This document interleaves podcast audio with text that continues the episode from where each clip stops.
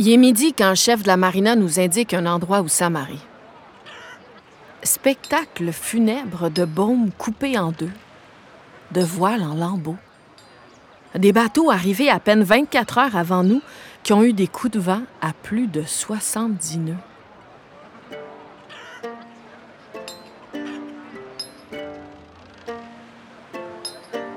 On décide d'aller manger chez Peter, véritable institution pour tous les marins qui arrivent à Horta, pour se perdre dans les souvenirs de tous les marins qui y sont passés, pour chercher un embarquement, pour écouter les potins de la mer, pour boire un gin tonic, pour arriver tôt le matin, repartir tard le soir, puis repasser souvent entre les deux. Bref, quand on est marin, on peut pas ne pas y aller. Le capitaine commande quatre bières fraîches. Réseau Wi-Fi disponible, mon téléphone se connecte. Retour à terre. 138 messages. Je lis un texto de ma mère. Ton père a reçu son diagnostic. C'est sévère. Va falloir opérer. Fuck. J'essaie de la rappeler. Pas de réponse. J'ai besoin de parler à mon amoureux. Je vérifie Messenger. Code bleu. Tsunami dans mon corps. Bonsoir, matelot. Je suis certain que ton voyage se passe bien. Je sais que tu es suffisamment forte, apte et compétente pour diriger un voilier pendant l'écart. Je sais aussi qu'il en sera de même pour ta vie. Je sais que c'est pas le cadeau d'anniversaire que tu souhaitais, mais je reviendrai pas sur ma décision. Je t'abandonne pas, mais je vais te suivre de plus loin. Je te souhaite bon vent dans ton périple et dans ta vie.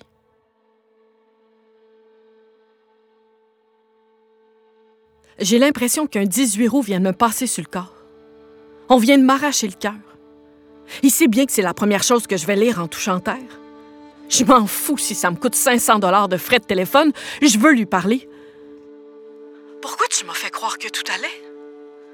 Pourquoi t'as attendu que je sois partie en mer? Pourquoi là, là? Pourquoi? Un trépas qui se réveille ouverture d'une blessure, d'un deuil. Un voile tombe sur mes yeux. T'as attendu que je sois pognée toute seule sur une île en plein milieu de l'Atlantique pour me dire ça? Je me sens lourde, minable. Je m'engouffre dans ma cabine. Seule à la dérive, je pleure.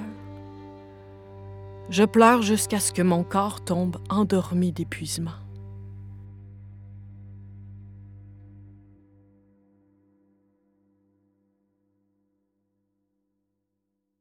Le lendemain, je consulte la liste des choses à faire. Je me mets au travail pour oublier sans motivation, fatiguée d'être moi. Le capitaine m'apostrophe. Faut qu'on se parle. OK? Bon. Je sais qu'on a des priorités sur le bateau, mais je vais quand même prendre une heure de mon temps pour toi. Parce que je suis le capitaine et que je trouve important de parler.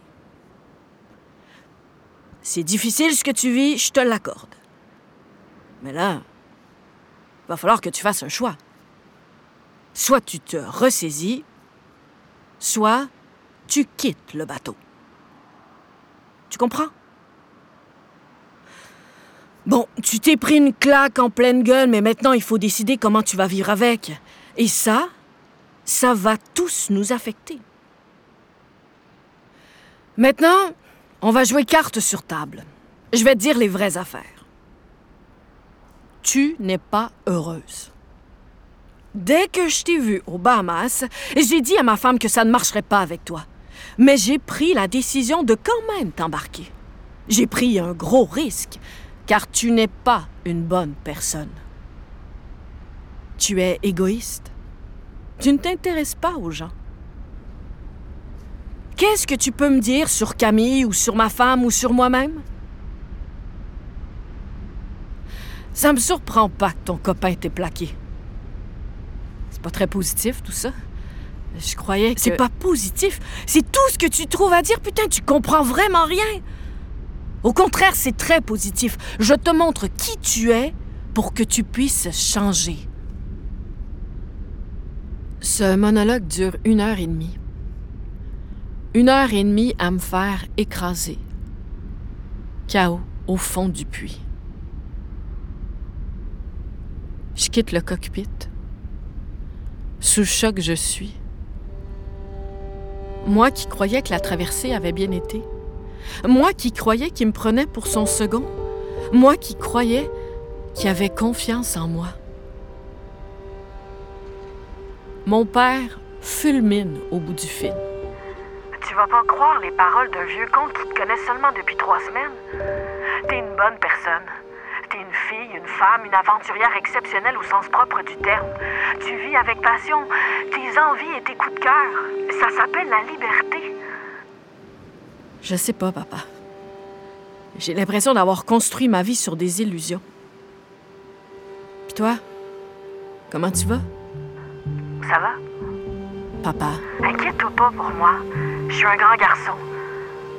Mais toi, promets-moi de t'accrocher.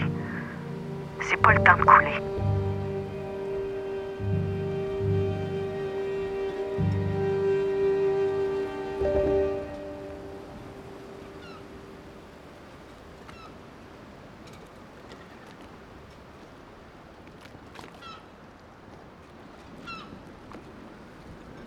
Retour au bateau, appréhension. Et puis non. C'est comme si de rien n'était. Le capitaine me demande de plier le spi. La classe ouvrière s'active. Mon corps éraflé, mon esprit fragilisé, les mots me hantent, ma pupille gauche complètement dilatée. J'apostrophe Camille. Mes mains tremblent légèrement. J'ai la bouche sèche. Je lui relate le sermon du capitaine. Tabarnak! C'est quoi cette histoire-là? Imagine-toi que hier soir, ils ont pas arrêté de me lancer des fleurs. Comme quoi j'étais une nana exceptionnelle, qui avait vu à l'émancipation de sa femme et tout un flonflon de compliments beaucoup trop gros. J'aime pas ça. Il se prend pour qui, lui?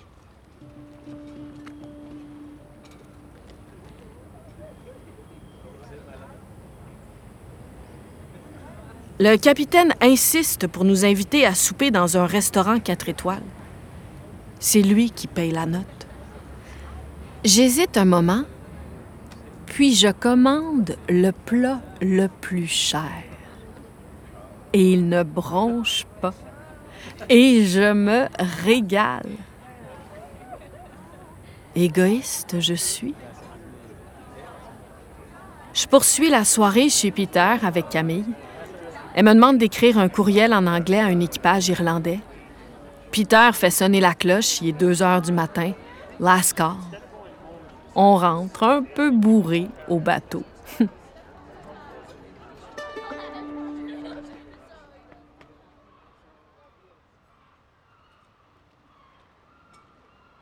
Aujourd'hui, c'est mon anniversaire.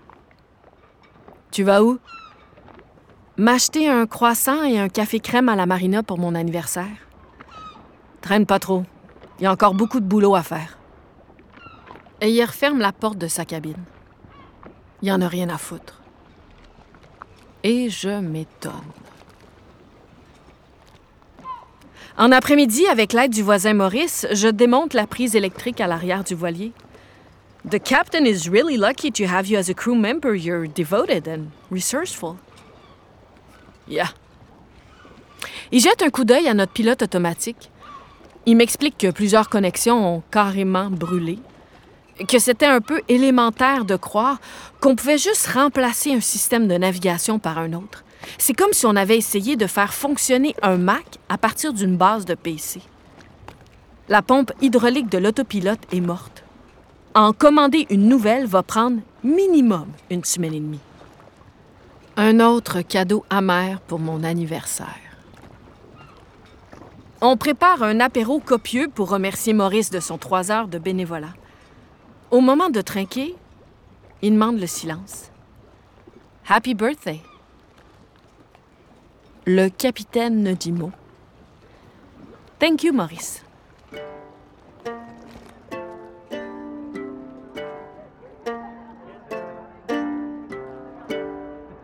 On sort manger dans un petit resto. Personne ne se propose pour me payer un verre. Pas de gâteau. Au fond, je sais pas pourquoi ça me surprend tant que ça. Camille reçoit une réponse de son bateau irlandais. L'équipage est sur une autre île des Açores, Flores. Il part demain pour la Bretagne. Il reste une place. On va chez Peter.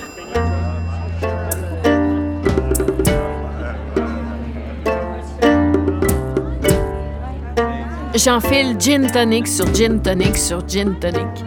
Je paye même un verre au capitaine et à sa jeune épouse. Entre deux gorgées, il me souhaite un joyeux anniversaire. Il aura donc fallu que je lui paye un verre pour recevoir ses vœux. J'écoute la musique et je chante avec les marins du bord. J'essaie de me réjouir et de ne pas penser au pire. Camille n'a toujours pas pris sa décision. Toute la nuit, je l'entends faire et défaire, et faire et défaire, et faire et défaire ses sacs. Au réveil,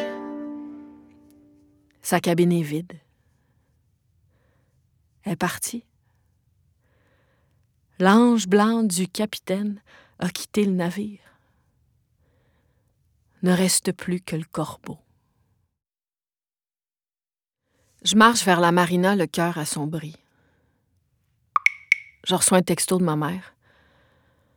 Ton père a sa rencontre chez le neurochirurgien dans deux jours. Et puis, tu l'as réussi, ta transat.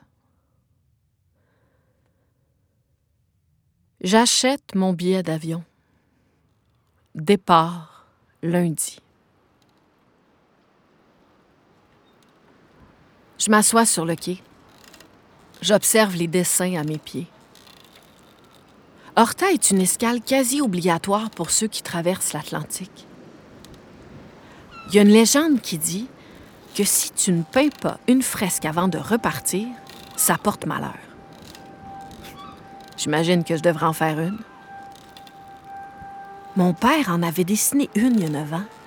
Je me mets à arpenter le sol. Il n'y a pas un mètre carré libre de couleurs. Je scrute les dessins. Étonnant témoignage du passage de marins de toutes les nationalités. Chacun d'eux est à l'intérieur d'un petit carré, une mosaïque de peinture à ciel ouvert. Mon regard s'arrête. La fresque de mon père devant moi et un espace libre juste au-dessus.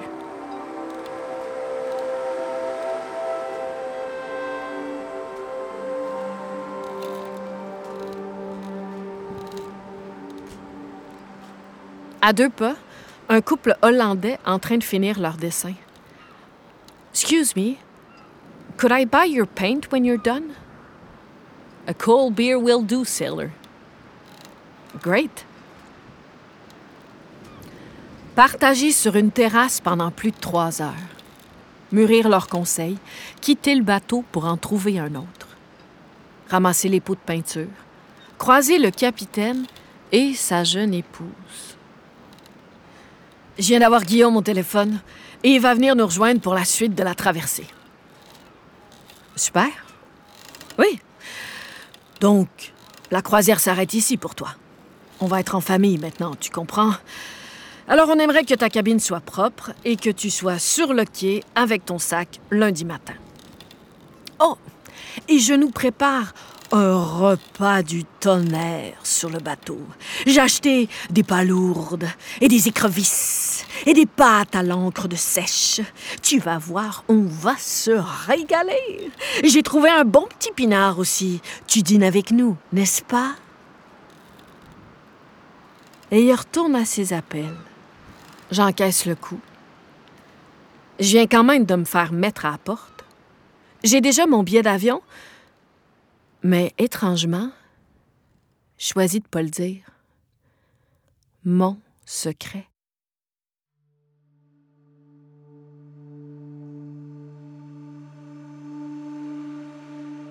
J'arrive au bateau, le capitaine est au fourneau, je me change, on passe à table. Je les regarde déchiqueter les écrevisses, aspirer bruyamment le jus des palourdes. Ça dégouline le long de leur bouche. On dirait des hyènes enragées. J'aurais juste le goût de prendre ma fourchette puis de la lui planter entre les deux yeux. Non, je prendrais son hostie canne à pêche à 2000 pièces, je le boudinerais dans le fil de pêche, puis je le hisserais 75 pieds dans les airs en lui disant « Fuck you, mange de la merde. T'es rien qu'un gourou de la pire espèce, de la charogne pour les mouettes. » Il est pas bien, ce petit pinard? J'ai juste envie de lui cracher au visage son petit vin fermenté de merde de première qualité. Mais non. J'encaisse en silence. Je pensais qu'on était égaux, qu'on formait une équipe.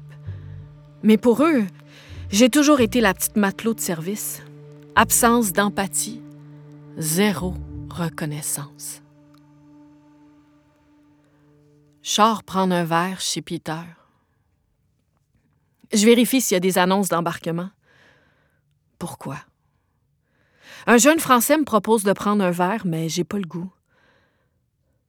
C'est donc ici que se termine ma traversée. Vaincu, je suis.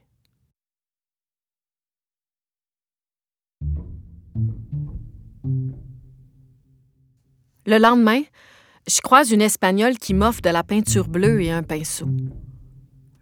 Le mot se propage sur les quais. Une Canadienne cherche un embarquement. Retour à la fresque de mon père. Il est temps de faire la mienne au-dessus. J'ai pas de grand talent de peintre, mais je m'applique. Le jeune Français d'hier soir m'invite encore pour une bière. Ma couche de fond finie, je me pointe au rendez-vous, mais pas lui. Fade, je suis. Scusi, are you the girl looking for a boat? I guess. I heard about what you're doing to just get on a boat with strangers. Takes a lot of guts to do what you do. Maybe. I'm Laura. Do you have time to chat a little? Ce brin Cosette fait du bien au cœur et à l'âme. I'm sure you'll find a boat. Buona fortuna. Femme lumineuse, pétillante de vie. Un ange sur ma route.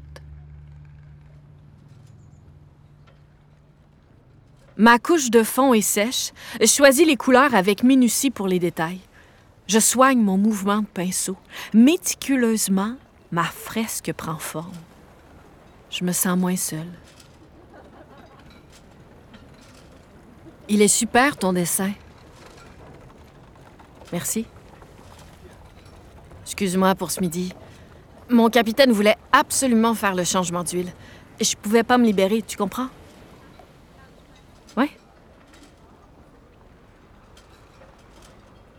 On dirait un battement de cœur, ton dessin. Au fait, as-tu trouvé un bateau? Non. Je crois qu'il y en a un juste à côté de nous qui vient de perdre un équipier. Tu veux que je demande au capitaine? Euh. Qu'est-ce que t'as à perdre? T'as raison. On s'approche du bateau qui est littéralement à deux mètres de ma fresque. Toute la journée, je les ai entendus se préparer. Capitaine? Oui? Je me demandais, vous cherchez pas un autre équipier? Parce qu'il y a la belle Canadienne ici qui cherche à rejoindre la France. T'as le mal de mer? Non. T'as de l'expérience? Oui. Ben, je viens de faire Bahamas, Bermude, Sort sur un 54 pieds. L'an dernier, j'ai fait. Tu sais barrer? Oui. Je pense que oui. En fait, le bateau sur lequel j'étais, le pilote automatique a lâché, donc j'ai dû barrer les dernières 24 heures. Un autre équipier serait pas trop. Allez, je te prends si tu veux. Vraiment? Vous partez quand? Dans une heure. Wow! OK. Le jeune Français me fait un clin d'œil. Alors, tu pars? Ben, je sais pas. Je vais réfléchir deux secondes. Je reviens. Je passe un coup de fil à mes parents. Pas de réponse. Je réussis à texter Camille. Elle me répond Pars. Mon téléphone sonne. Allô, papa? Il y a un capitaine qui est prêt à m'embarquer jusqu'en Bretagne sur un 39 pieds. Qu'est-ce que je fais? Papa? Tu vas perdre ton billet d'avion, c'est certain. Oui, je sais, mais t'en penses quoi? Je peux pas choisir pour toi. Je sais, mais je t'avais dit que j'irais à ton rendez-vous chez le neurochirurgien avec toi. Je suis un grand garçon. Dis-moi, papa, qu'est-ce que tu ferais à ma place? Je peux pas décider pour toi. S'il te plaît. Non, c'est à toi de décider. OK, j'embarque. C'est ce que tu choisis? Oui. Est-ce que c'est le bon choix? Il n'y aura que toi pour le dire. Je me tourne vers ma nouvelle embarcation. Je donne mon passeport au capitaine. Je suis de retour dans 15. Je cours comme une folle. J'embarque sur Albaricoque et je fonce dans ma cabine. J'entends le capitaine et sa jeune épouse argumenter à voix basse. Je sors pack-sac sur le dos et au moment où je vais quitter le cockpit, la jeune épouse ouvre la bouche. Finalement, Guillaume ne viendra pas. Tu as donc toujours ta place sur le bateau. Je ne dis mot. C'est génial. Tu peux finir ta traversée avec nous. Le capitaine me regarde. Je ne baisse pas les yeux. Je souris. Infaillible je suis. Il se tourne vers sa jeune épouse. Laisse tomber. Et je pars. Et je cours, et je cours, et je cours, et je cours, et je cours, et cours le long des quais avec mon pack-sac tout croche, et je vois mes amis hollandais. I found a boat! Yippee! Let's go for a beer to celebrate. I can't. The boat is leaving in 10 minutes. What? I know. Face à face avec le jeune Français, je lui confie la tâche de faire la touche finale sur mon dessin et je l'embrasse à pleine bouche. J'embarque sur mon nouveau voilier. Les amarres sont larguées. Je recroise le bateau de mes amis hollandais. You know what? When I went back to the boat to get my stuff, the captain told me that his son was not coming after all and that I still had my place on the boat. Really? Did you tell him to go fuck himself? Am I crazy to get on this boat? No, you're following your path. You need to return to the sea. Fair following seas, my friend. Love ya!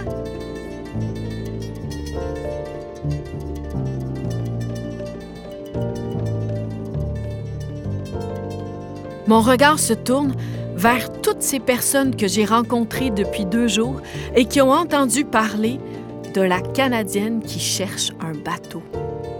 Ils sont sur le quai ou sur leur voilier à m'envoyer la main, à me souhaiter bon vent.